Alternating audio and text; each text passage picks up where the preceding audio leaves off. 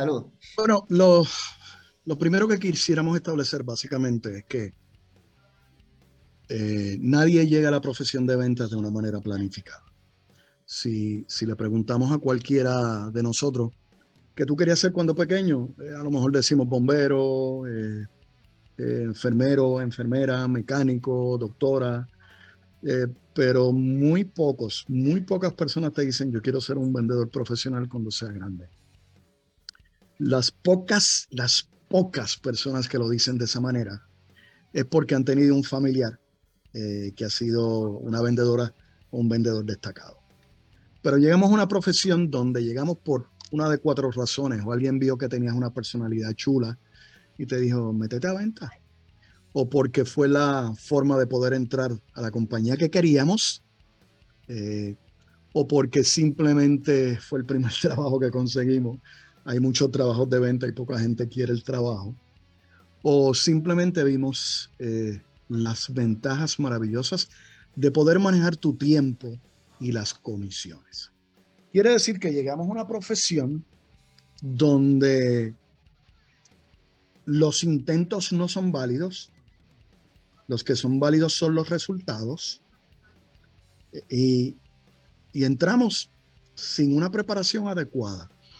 Es interesante, si pudiéramos configurar un bachillerato en ventas tomaría aproximadamente 12 años, eh, porque hay que coger el mercadeo, promoción, economía, finanzas, eh, relaciones interpersonales, psicología, conducta del consumidor. Ahí habría que, que integrar tantas disciplinas que un bachillerato en ventas tomaría 12 años. Lo interesante es que en ventas, y ventas es la profesión más dura más dura, mejor pagada, o más dura, peor pagada. Más dura, mejor pagada, o más dura, peor pagada. Lo que, lo que determina el ingreso es tu productividad. Hay profesiones como, vamos a ponerte por ejemplo las leyes. Yo no tengo que asegurarte el resultado eh, en un caso. Yo estoy obligado como abogado a darte una representación eh, digna. Eh, perdimos, me pagas. Ganamos, me pagas. Pero en ventas, a ti te pagan por los resultados. Y eres tan bueno como los últimos resultados que has producido. De verdad. Eh, puedes estar 10 años vendiendo espectacularmente, tuviste un problema familiar, te escocotaste tres meses, ya la gente está pensando en que ya tú perdiste la ventaja competitiva y y hay que sustituirte. Así que entramos a esta profesión de ventas que es intensa, que es ardua, eh, y no tenemos el conocimiento. Y tenemos aproximadamente 220 días de venta al año y no es fácil prepararnos porque cada día que estamos preparándonos, eh, a veces nuestro empleador nos dice, pero es que yo te necesito en la calle vendiendo. Entonces, no nos preparamos para vender no vendemos porque no estamos preparados y se convierte, como dicen en Cataluña, en un catch 22. Así que lo que queremos hoy, y esto con mucho cariño y respeto a todos ustedes, es tocar una serie de, de puntos que permitirán que tú puedas encaminar tu carrera de ventas de una manera factible. Así que el primer punto que vamos a tocar ahí es cómo yo genero clientes. ¿Cómo genero clientes nuevos? Mucha gente espera que le entreguen los clientes. Mucha gente espera que el cliente aparezca a comprar. Y es cierto, hay clientes que te compran, pero la mayor parte de los clientes los tienes que buscar y les tienes que vender. Y la venta es un proceso, es una ciencia, todos sabemos que es una ciencia, y es arte también. Y el arte es más que ciencia. Eh, es ciencia porque es un proceso que ha sido analizado, deconstruido, evaluado, eh, pero es arte porque cada vez que tú le pones tu estilo personal y tu chulería, lo conviertes en único. Y por eso es arte. Tu venta es diferente a mí. Y hemos descubierto que la venta se, se rompe en tres subdimensiones. La preventa, la venta y la postventa. Preventa, y lo vamos a tocar en el, en el prospectar, la venta, y vamos a hablar de cómo vender preguntando y todo ese tipo de, dinámicas nuevas. Y la postventa, que es principalmente el área de servicio al cliente. Así que en términos de preventa, y comenzamos con esto, eh, Carlos, mira a ver si jugamos con el próximo con el próximo slide, si me ayudas con eso. Eh, la mayor parte de los profesionales de venta, vamos al otro, vamos al otro. El otro. Eh, cualificar, prospectar, vamos para atrás. La preventa requiere cualificar, prospectar y planificar. Generalmente nos enfocamos en la venta y no en la preventa. Eh, yo tengo un gran amigo que es un gran abogado espectacular. Su papá fue abogado, su abuelo fue juez, su bisabuelo fue juez. Y una cosa que yo aprendí de él, bien importante, me dice, los casos se ganan en la biblioteca. Yo le pregunté por qué, me dice, porque es que tú estudias la casuística, la jurisprudencia. En el tribunal se va a confirmar el trabajo que hiciste en la biblioteca. En ventas, el planificar, la preventa, determina cuán exitosa o exitoso tú vas a ser en la venta. Y una de las dificultades más grandes que estamos encontrando en el grupo de ventas es ¿Cómo yo prospecto? Y más ahora, en este periodo cuasi post pandemia, ¿cómo yo prospecto? ¿Cómo encuentro clientes? ¿Y cómo los toco? Y voy a tocar cuatro técnicas y me gustaría que la última técnica la toque Pablo. Pablo es un experto en el arte de llamar en frío. Eh, y me gustaría que también Carlos, que es un experto en el desarrollo de alianzas estratégicas, tocar ese tema. Eh, la primera técnica es la técnica del espejo. ¿Qué es la técnica del espejo? Tú debes buscar tu base de datos, todo tu tipo de clientes. Imagínate que en tu cliente tú tienes Coca-Cola eh, y tienes un supermercado y tienes una farmacia. Ya yo sé que he sido efectivo vendiéndole a refresco, farmacias y supermercados. Una vez yo hago mi lista de los clientes que tengo, busco los clientes que están en ese rubro, en esa misma categoría, en ese mismo cohorte que yo no tengo. Así que si tengo Coca-Cola, tengo que buscar a Pepsi. Si tengo a Walgreens, tengo que buscar a CBS. Si tengo a Econo, pues busco. ¿A quién buscaría? A Pueblo. Es importante que hagas una lista y te tienes que sentar y ver qué clientes tengo, porque si ha sido efectivo en una línea de clientes, probablemente que pueda ser efectivo en esa misma línea de clientes. La otra técnica para prospectar es lo que se llama alianzas estratégicas. Y alianzas estratégicas es una técnica bien poderosa. Me gustaría que aquí, eh, cuando yo termine, brinque Carlos. Eh, él ha sido extremadamente efectivo en crear alianzas estratégicas. Por ejemplo, eh, ¿qué ¿Qué suplidor le vende a mis clientes?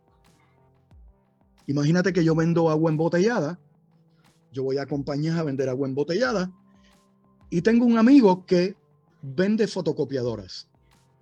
No tenemos nada que ver, pero le vendemos al mismo cliente y probablemente es el mismo comprador. Así que yo recluto a mi amigo y le digo, amigo, cada vez que yo venda un botellón, yo te voy a referir al cliente para que tú le vendas una fotocopiadora.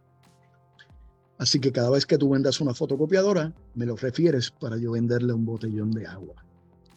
Así que con esa técnica, inmediatamente yo duplico mi capacidad y mi exposición de venta. Quiere decir que me convierto en dos. Imagínate que yo pueda expandir y tener tres o cuatro suplidores que toquen mi mismo tipo de cliente y me refieran y yo les refiero, yo creo una alianza estratégica que podría eh, de manera aritmética eh, duplicar mi capacidad de tocar clientes. Carlos, tú que has sido extremadamente exitoso en eso, me gustaría que, que tocaras ese tema un poquito. Pues en ese punto yo es lo que hablamos y vemos en, en, especialmente con estos temas de estrategias digitales, lo, que conocemos como los grupos de afiliados o los affiliate links y que la gente comisiona por ese acceso o esa venta que se hace por ese referido digital. Lo mismo pasa en ventas a nivel tradicional. Lo único que nunca se ha visto de, eh, tal vez no se ha estudiado la manera de aplicarlo a nivel corporativo en, el, en el, B2B o, o, Business to Consumer. Por ejemplo, yo tengo una red de contactos en, la industria de hipotecas, que tenemos algunos de los invitados, invitadas aquí hoy de esa industria. Ustedes ya trabajan con, con corredores de bienes raíces por naturaleza, pero no necesariamente ustedes trabajan con vendedores de carros. Todo el que compra una casa tiene un vehículo o dos o tres. Pero ¿cuántos contactos de ventas tú tienes que venden carros? Que venden autos. ¿Cuántos Ajá. Disculpa, la interrupción. adelante, tiene permiso para interrumpir todo lo que le dé la gana. Es más, te vamos a aplaudir por haber entrado. Yo sabía que este grupo era más bravo que el primero. Sin miedo, dale. Pues mira, estoy aquí desde la casa.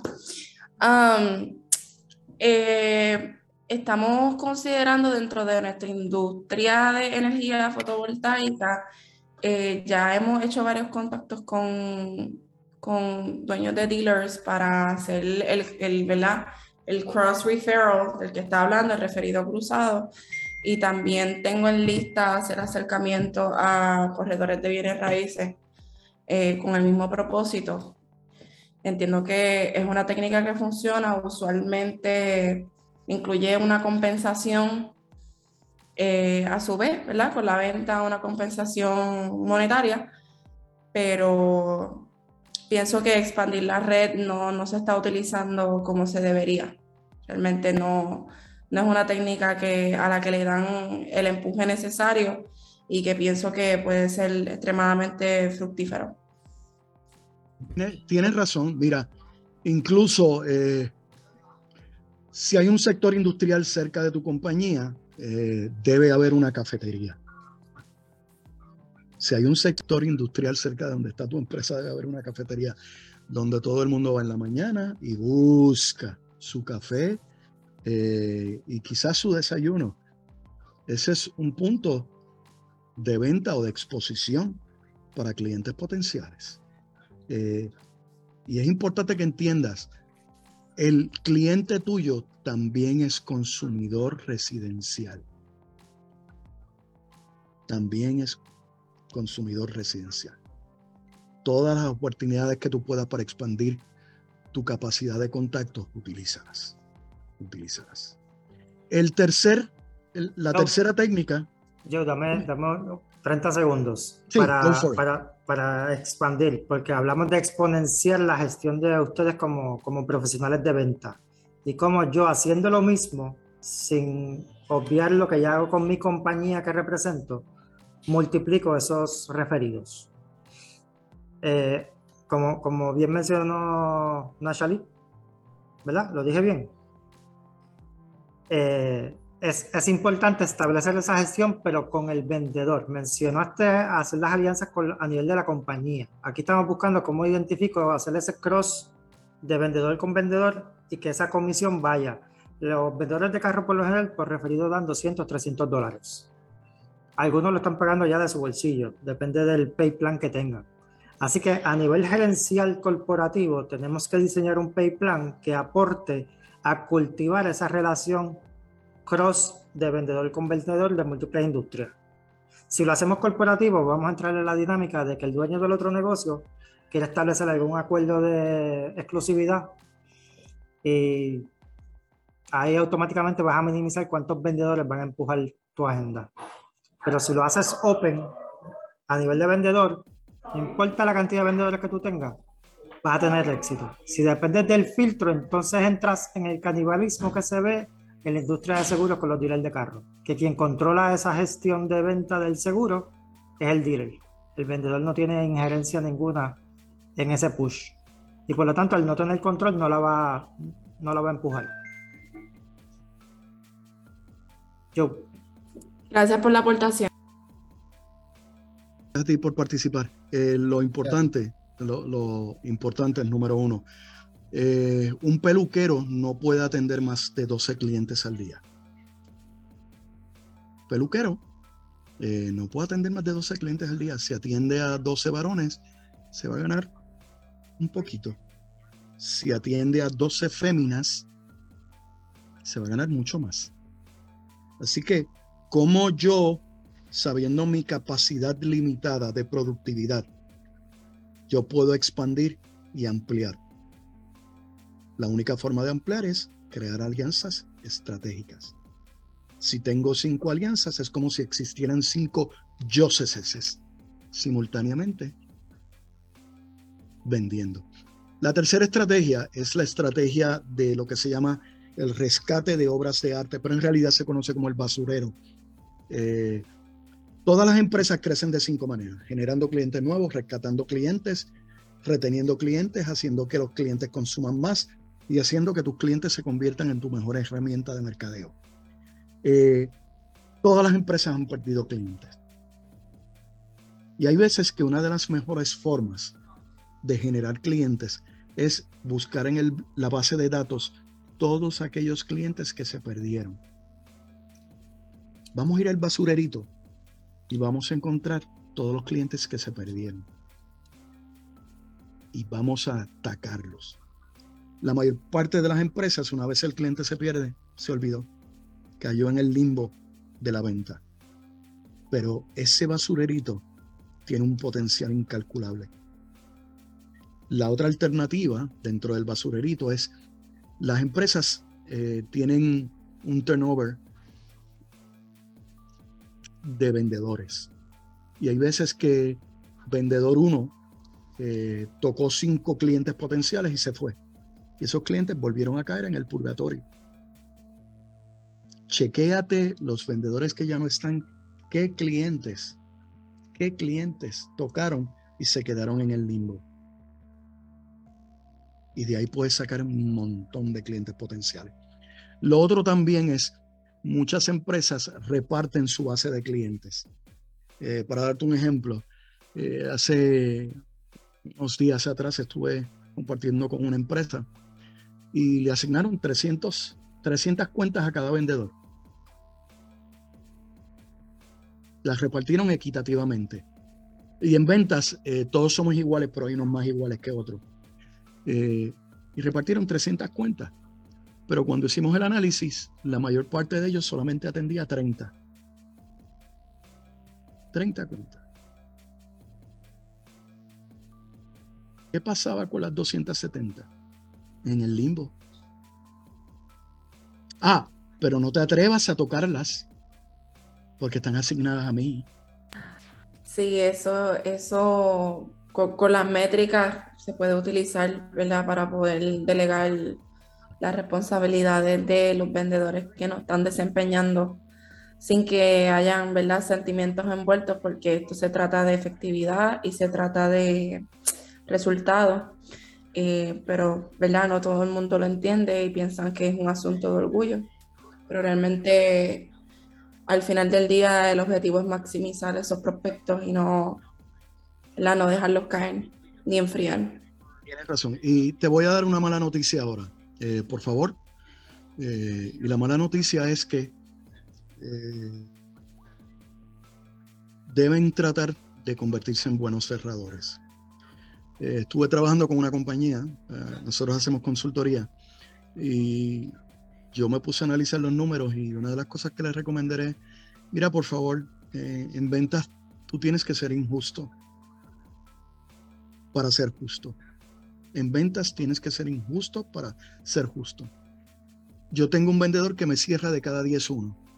Tengo un vendedor que me cierra de cada 10 dos. Y tengo una vendedora que me cierra de cada 10 cinco. ¿Yo voy a repartir los clientes equitativamente? No. Jamás. Jamás. Jamás. Yo los voy a repartir a base de tu capacidad de cierre, porque si no estoy votando prospectos. Tú cierras más, te doy más. Tú eres el segundo que cierra, te doy la segunda cantidad. Tú cierras poco, busca lo tuyo. Cuando tú mejores tu porciento de cierres, entonces te alimento. Suena duro, suena cruel, pero la realidad es que es importante que mis vendedores y vendedoras buenas ganen. Ganen. Y si quieres ganar, tienes que convertirte en una excelente cerradora o un excelente cerrador.